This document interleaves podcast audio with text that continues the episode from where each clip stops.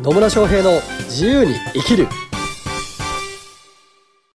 始まりました。始まりました。イエーイ。野村翔平です。マリリンです。今日も野村とマリリンがね元気よくはい。明るく楽しく 語っていきます、語っていきます。語っていきます。はっていうねそんな時間がやってまいりましたよ。やってまいりましたね。本当ですよ。またやってまいりましたね。はい。というわけで月曜日。月曜日ね月曜日の朝から毎これ聞いててね。これを聞いて元気になりますっていうね言葉もね、たまにいただきますいいただきます本ね当ねやっててよかったっていうねふうに思いますよもうこれもね、3年以上にもわたって。元気の源ポッドキャスト。はい、まあ、はい。ぜひ野村翔平の自由に生きるこれからも聞いてくださいと。いうことではい。はい。本題に入っていきましょう。はい。今日のテーマは？今日のテーマはですね何かっていうと、はい。何でしょう？セッションって何してんのっていうねテーマですね。は？どういうことです。セッションよくはいよくよくやってるじゃないですよかくやってるじゃないですかって何ですか？セッションっていうセッション。セッションっていうセッションって何ですか？よくわかんないけど。よくわかんないですね。でもそれを受けたらはなんかよくわかんないけど、いはい。なんか変わってるっていう。はあ。ねもう本当何言ってるか全然わかんないですね。どういうことですか？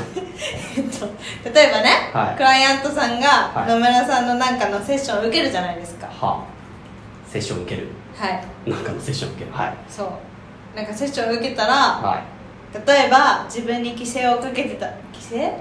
ここまでだっていうねいはなんか線引きをしてた人があはい。急にあの自由に楽しく生き始めたりとかはするじゃないですか、はうんだからなんかねどういうセッションやってんのかなと思って気になって聞いてみました。あなるほど。私のセッションのことが聞きたいってことなんですか？はい。なるほどね。セッションね。セッションって何っていう話なんですけど。まあコーチングとかカウンセリングだと結構こうセッションって呼んだりしますよね、うん。その実際に会ってやるの。う コンサルの場合はコンサルティングって言ったりしますけどまあ似たようなもんです。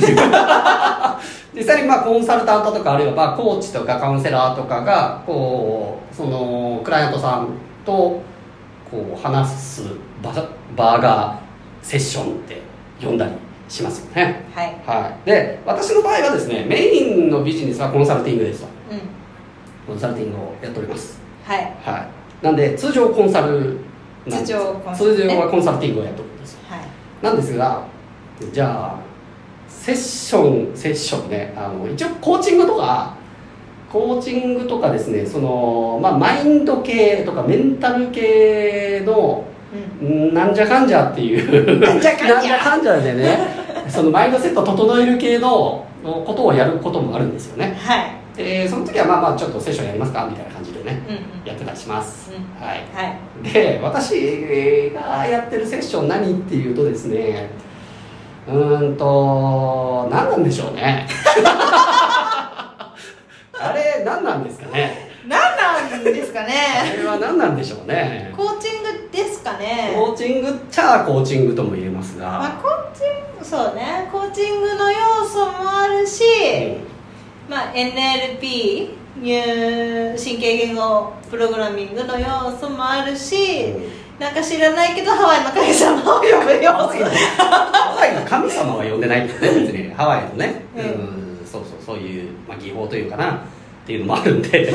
まあそういうのもやったりはしてますけどね、えー、と基本的にですねうんとマインドセットって大事なんですよ。はい大事ですね。大事なんですよ。結局やり方よりも実はそっちの方が大事です。うん。結局やり方学んでも成果出る人と出ない人って何が違うかっていうとマインドセットが違うからなんですね。マインドセットがね、うん。どのように違うどのように違うか、まあ、まずですね例えば、えっと、成果を出す人っていうのはやっぱ行動が取れるんですよ、行動量が取れたりするんですよね,、そうですね。行動しない限りは成果出ないじゃないですか。出ないですね。はい、はねなんでいくらやり方を学んだっつってねあ学んだ成果出るかなっつってね出ないんですよ。行動取れないんで。すね。うん、なんで、えーマインドセット大事なんですよ。はい。行動が取れるマインドセットっていうのを作っていく必要性作っていくっていうかな整えていく必要性があるんですよね。で多くの場合、じゃあ学んだんだけど成果が出ないとか学んだんだけどなかなか一歩踏み出せないとか行動できないっていう人たちはうーんと例えばなんか失敗したらどうしようとかうん、ねあの初めてやることだから本当にできるか不安ですみたいな、うん。ことであの一歩踏み出せなかったりするケースが多いはいですよね。ですね。ね。そうなんですよ。ですが別にそれってスキルとかノウハウの問題じゃないんですようんうんね、うん。ね。やりゃやれるんですよ。うん。うんね。なんですけどなんかこう失敗を恐れるとか変に不安を感じてしまうとか自分に、まあ、制限をかけちゃうこあるんですよね、うん。自分はこういう人だみたいな思い込みとかね,、ね。いや私なんて人前で話せる人間ではございませんみたいなね。誰が決めたっつって 誰でも喋れるからみたいなね、ところがあるわけですよ。はい。でそういったこう自分に制限をかけているものを外すようなことをやってます。はい。はい。ね。そうなんですだからほとんどのことはほとんどっていうかもう思い込みなんですよ。うん。だから自分はこうだとか失敗失敗が怖いとかも単なる思い込みなんで、うんうん。ね。失敗するのが怖いって言うけどね。失敗するのが怖くて何もしてなかったら多分今生きてないんですよね。そうですね。ね。自転車も乗れてないいですすね。ね。はい。赤ちゃんがね赤ちゃんの頃から失敗というか、ううんまくいかないことだらけをだけどそれをおで学びを得てできるようになっていくわけじゃないですか、うん。ね。なんで、まあ、失敗なんてないんですよ人生においてうんうんね、うん。そうですね。はい。成功しかない。成功しかない。本当です。もう人生楽しい。そうそうそう。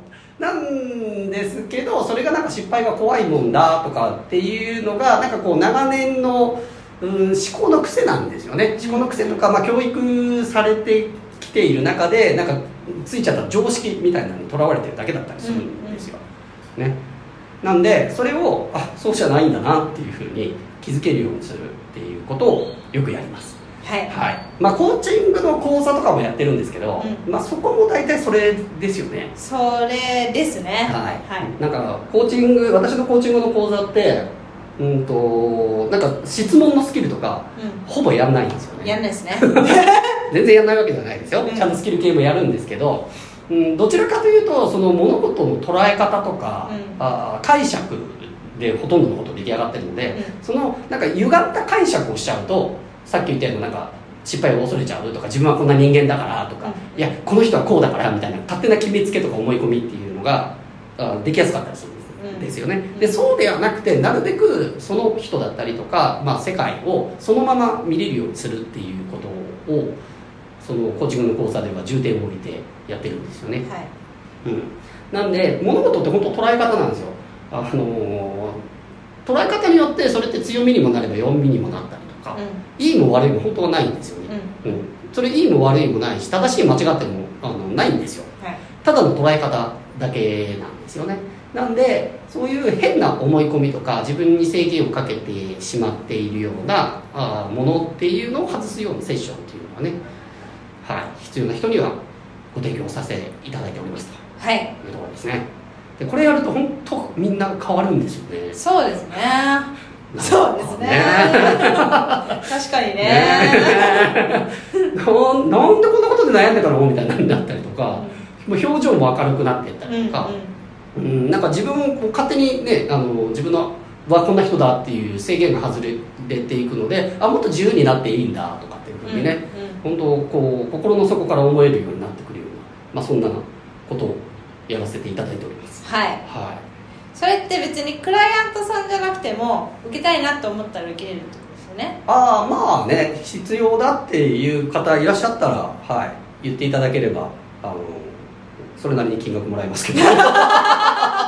まあ安くはないですけどね、安くはないんですけど、まあ、ただ本当こう自分自身の考え方とかうん。これそれまであったとらわれだったりとかっていうのはかなり解消されうんますね、うん、でなんかこうもっとやりたいことがやれるようになったりとかあとなんかねあのー自分がほは本当はこんなことしたいんだけど、うん。自分にはできると思えないっていうのでなんか押し殺しちゃってるような、まあ、欲欲欲望というか要望だったりとかっていうのもあ自分にもそれができるんだっていうふうに思ってもらえるので、よりねなんか大きなことができるようになってったりとかね。っていうこともできるようになりますね、はい。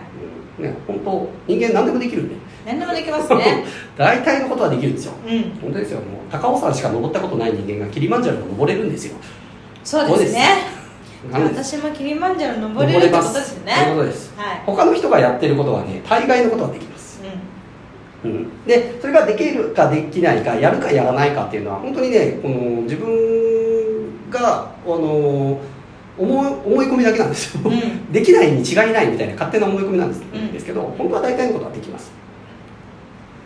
それがなんか長年ねやってきていわゆる常識って呼ばれるものだったりとかっていうところがね、えーこう自分のその枠の中にはめちゃってるんでもうその枠取っ払っちゃえみたいなねことをやってますね。楽ですよね。ねえ。取っ払うとね。ねえ楽なんですよ こんなこともやっていいんだとか自分もこんなことできるんだっていうのがね本当可能性が開けていけられるので、うん。まあ、もしねご興味ある方は、まあ、個別でメッセージいただければと思います。はい。うんまあね人生大きく変わると思いますよ、うん。うん、っていうところでよろしいでしょうか。はい。